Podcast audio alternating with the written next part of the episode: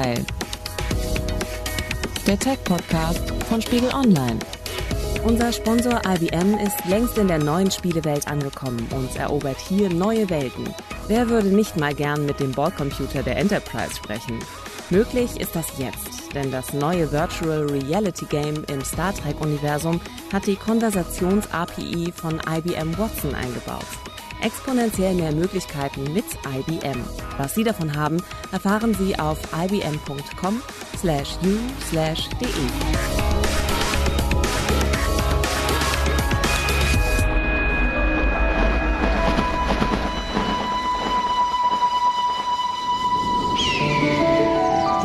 Die wir hier hören, gehört zu Zelda Breath of the Wild, dem wohl beliebtesten Spiel für Nintendos neueste Konsole Switch. Und die Switch ist so eine Mischung aus Handheld und Wohnzimmergerät und die liegt jetzt vor mir, weil Markus Böhm auch da ist. Der hat sie nämlich mitgebracht. Hallo Markus. Hallo Theresa. Wir wollen heute über das Gaming der Zukunft reden, hier beim Netzteil, dem Tech-Podcast von Spiegel Online. Und Markus, du bist der Mann, der mit mir eben über die Zukunft des Gaming philosophieren kann, denn genau das gehört ja auch zu deinen Aufgaben bei der Netzwelt. Genau, ich bin sowohl in der Gegenwart aktiv, also ich betreue so ein bisschen die Spieletests bei uns mit zum Beispiel, aber ich habe jetzt aus dem Thema Zukunft mal recherchiert, längere Zeit. Und wird dann auch in der Zukunft genau diese Nintendo Switch eine Rolle spielen beim Gaming? Ja, ich nehme an, dass sie irgendeine Rolle spielen wird. Sie ist jetzt gerade, wo wir auf die neueste Konsole, also gerade erst auf den Markt gekommen. Und es ist halt so eine, wie du schon sagtest, so eine Mischung aus Wohnzimmerkonsole und Handheld bisher jetzt konntest du eben Computerspiele nur zu Hause spielen so richtig und klassische Videospiele und unterwegs hattest du nur Handyspiele. Das ging mir zum Beispiel auch so, wenn ich Bahn fahre, konntest halt nur so kleine Minispiele spielen. Und mit der Switch kann ich jetzt so ein echtes Zelda mit 3D-Grafik, ein richtig kompliziertes, großes Spiel sozusagen mitnehmen unterwegs. Das ist schon irgendwie anders als früher.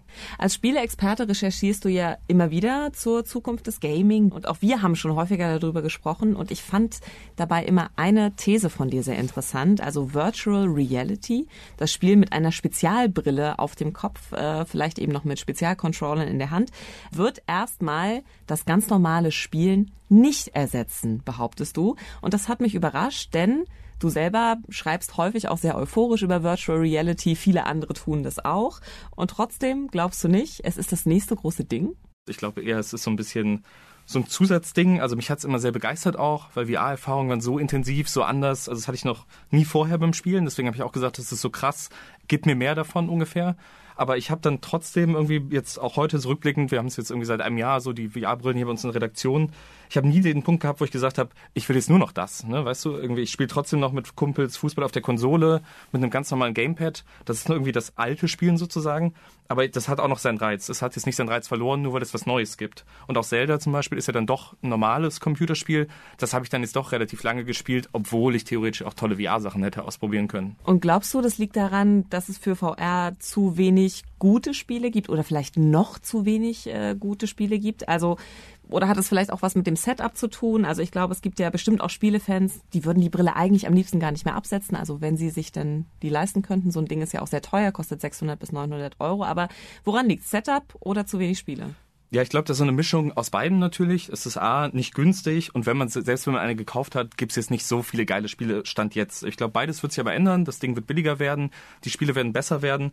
Aber ich glaube, wie gesagt, auch dann nicht, dass man irgendwie irgendwann sagt, so jetzt spiele ich nur noch VR die ganze Zeit, weil es eben auch viel anstrengender ist, so, ne? Weil es eben so faszinierend, so krass, so immersiv ist ich kenne das zum Beispiel bei Horrorspielen, ne? normales Horrorspiel, ich mag sowas eh nicht so gerne. Irgendwie auf dem Mon Monitor springt dir ein Monster entgegen, ich erschrecke mich und denke so, ach komm, muss das jetzt sein?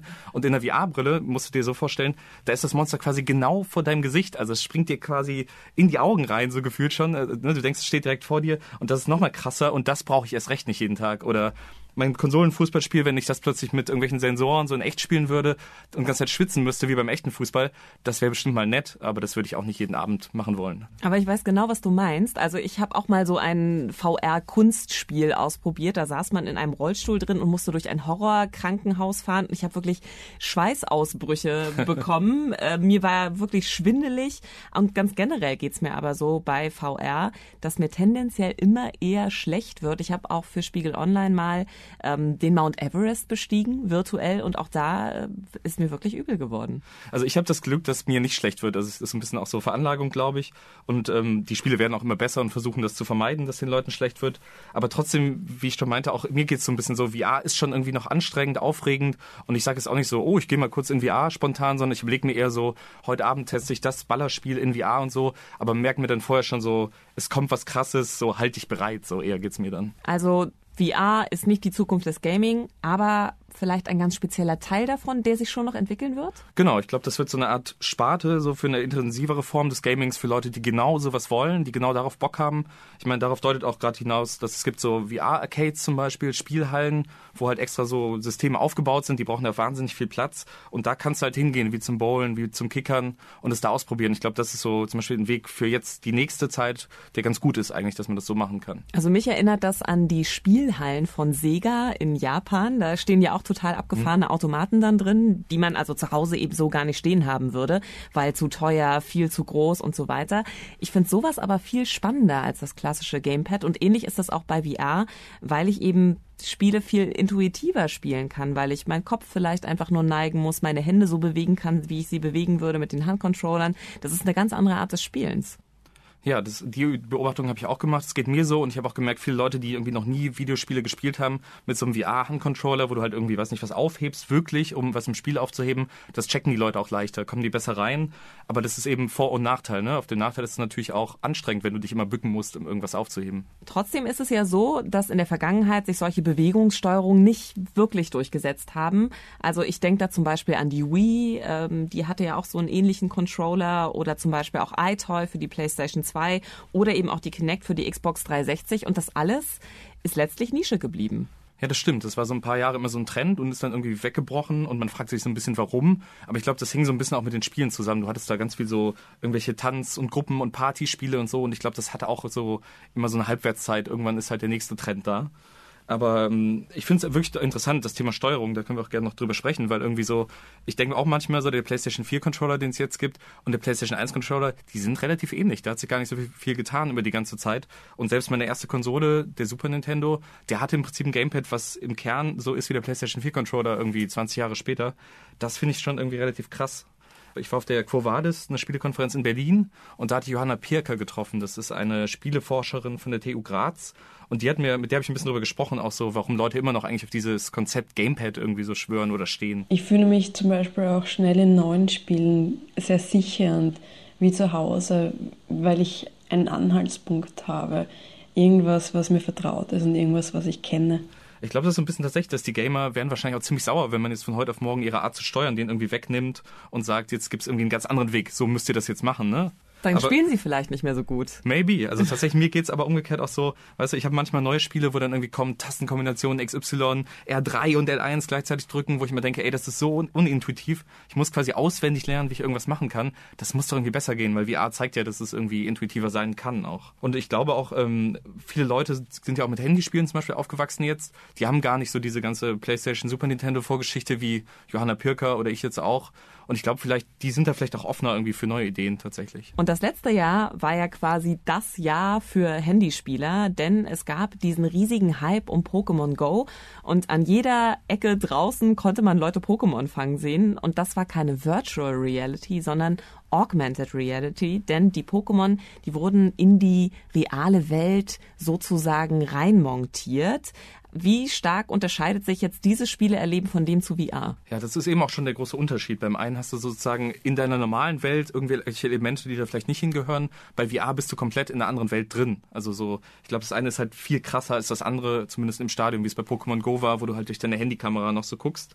Ähm, das findet zum Beispiel auch Johanna Pirker, die hat das, glaube ich, ganz gut erklärt, den Unterschied zwischen VR und AR. Mit Augmented Reality bin ich näher an der Realität. Diese ist für mich erweitert, aber ich bin doch irgendwo geankert.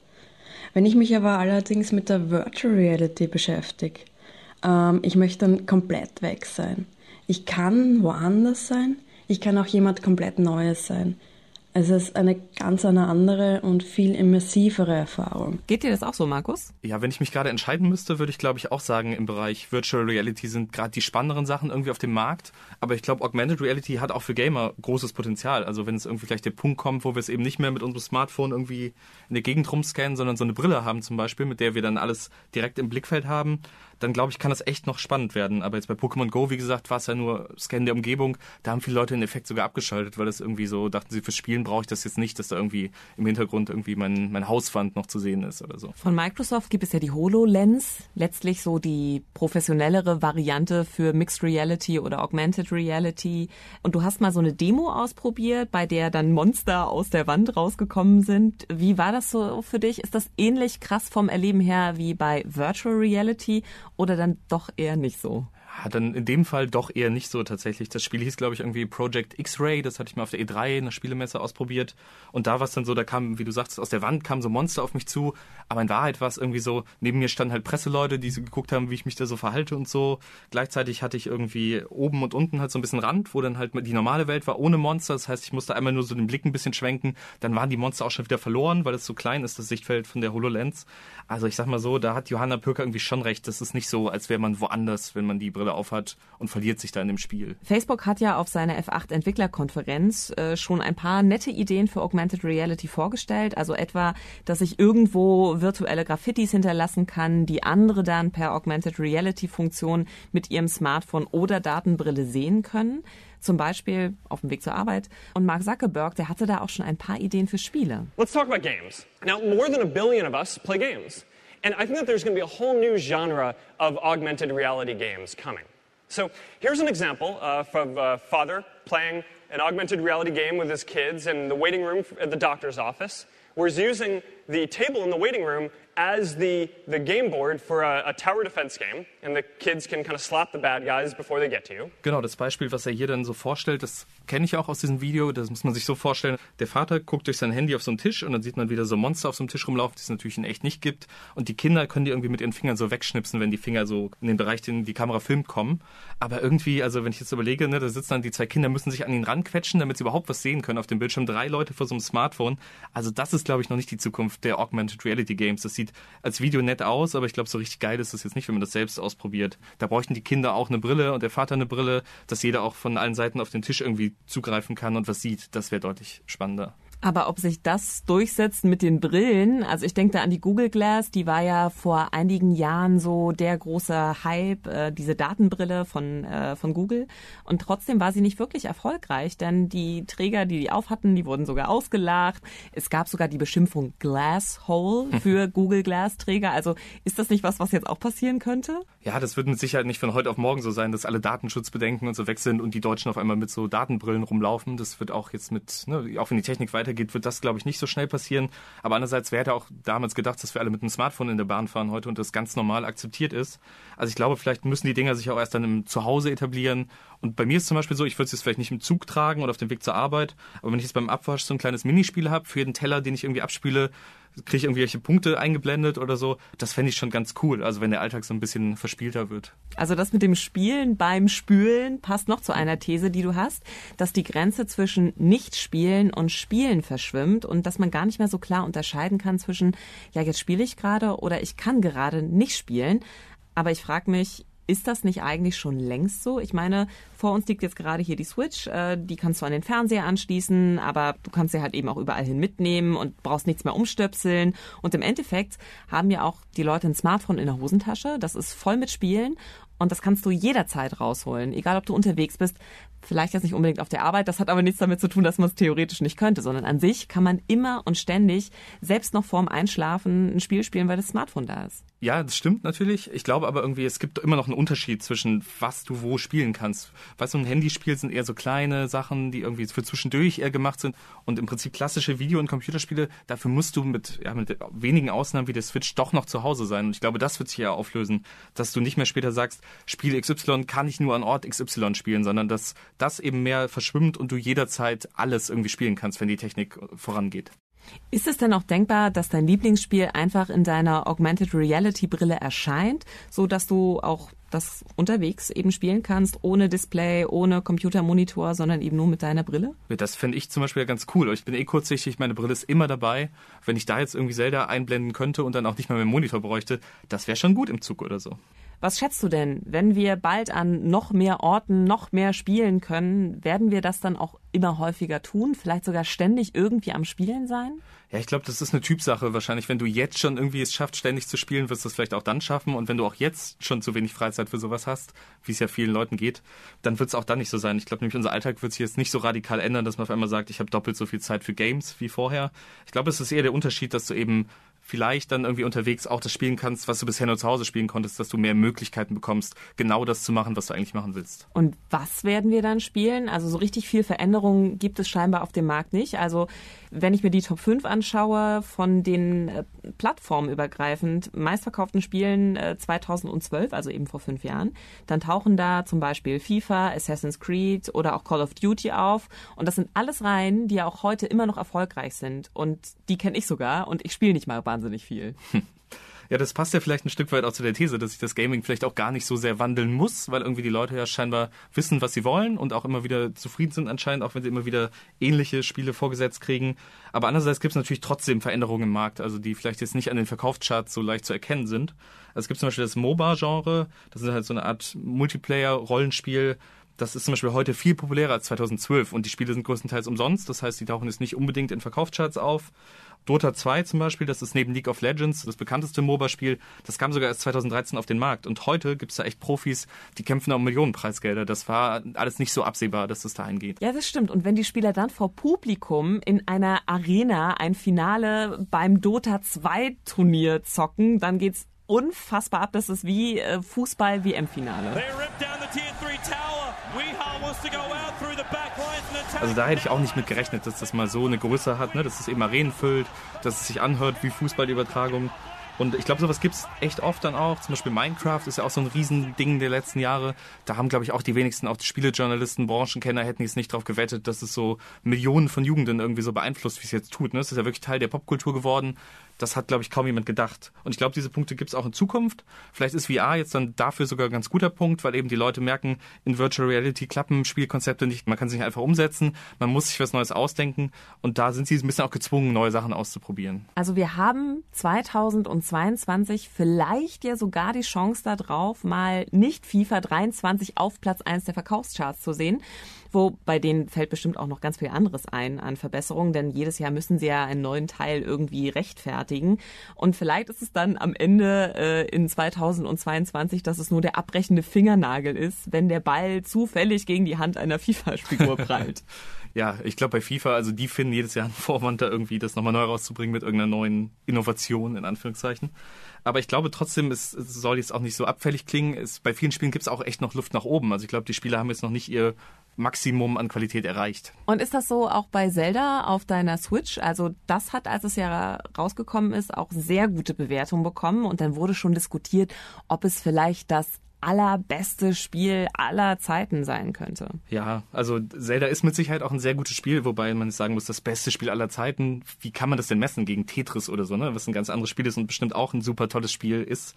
Da ist ja auch jeder einig.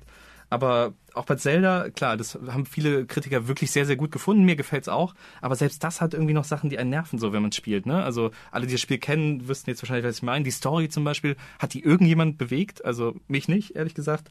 Man versucht irgendwie was zu kochen zum Beispiel. Das ist mega aufwendig und ich reg mich auf. Es gibt Zwischensequenzen, Einblendungen, wo ich immer denke, können die nicht automatisch weggehen? Die habe ich jetzt schon so und so oft gesehen. Oder es passiert zum Beispiel ganz oft, du machst so eine Kiste auf, da ist eine geile Waffe drin, denkst, oh, eine geile Waffe, die hätte ich jetzt gern. Und dann kommt so eine Einblendung, sie haben schon zu viele Waffen im Inventar, so nach dem Motto, räumen Sie da mal erstmal auf und dann musst du erstmal aufräumen und dann kannst du erst die Waffe in die Hand nehmen. Also so Sachen, die einfach nerven. Aber sind das nicht letztlich totale Kleinigkeiten? Also andere Spiele haben ja viel größere Probleme. Äh, Mass Effect Andromeda etwa, das fast zeitgleich mit Zelda erschienen ist und von ähnlich vielen Spielern auch erwartet wurde, fand dann bei den Gamern eher nicht so viel Anklang und da wurde total über die Gesichtsanimationen zum Beispiel gelacht. Oder denken wir mal an No Man's Sky im Sommer vorher, da gab es auch total viel Hype drum vorher und dann hat es keinem so wirklich gut gefallen. Ja, das stimmt. Also die Spiele waren irgendwie, hatten viel größere Probleme. Dagegen ist Zelda wirklich ein sehr rundes, sehr schönes Spiel, was gut funktioniert. Aber trotzdem, ne, also perfekt ist da alles nicht und ich glaube, da gibt's bei Spielen echt auch noch viel, was besser werden kann. So sei es irgendwie das Inventarsystem, sei es noch irgendwelche Bedienungssachen. Ich glaube, Spiele können auch viel frustfreier werden, viel runterlaufen und genau, dass eben Zelda diese Probleme noch hat, gibt mir irgendwie auch Hoffnung, dass wenn selbst so ein großes Spiel das noch nicht schafft, dass dann in den nächsten Jahren es echt vorangeht. Das klingt doch gut. Und die neuen Spiele gibt's dann ja vielleicht auch direkt auf den neuen Plattformen in anderen Realitäten oder sonst wo. Markus, und sag mal jetzt so ganz zum Schluss, bist du jetzt durch mit Zelda? Ja, ich würde jetzt gerne einfach Ja sagen. Und tatsächlich, ich habe jetzt wirklich am letzten Wochenende, habe ich jetzt irgendwie nach 60 Spielstunden endlich den Endgegner platt gemacht. Aber bei so Spielen wie Zelda ist es so, du bist dann nicht wirklich fertig. Ne? Also du, du bist noch, nie fertig. Nee, also du kannst irgendwie so Schreine zum Beispiel noch entdecken. Es gibt 120. Ich habe jetzt gerade mal 60 davon, die Hälfte also vielleicht frag mich doch 2022 nochmal, was ich denn da am Ende noch fertig gemacht habe. Vielleicht spielst du dann schon FIFA 23 oder Zelda ist immer noch das beste Spiel aller Zeiten. Vielen Dank, Markus. Danke dir, Theresa. Wenn Ihnen Netzteil gefallen hat, freuen wir uns über eine gute Bewertung. Fragen und Kommentare können Sie gerne an netzteil.podcast.spiegel.de schicken. Netzteil, der Tech-Podcast von Spiegel Online.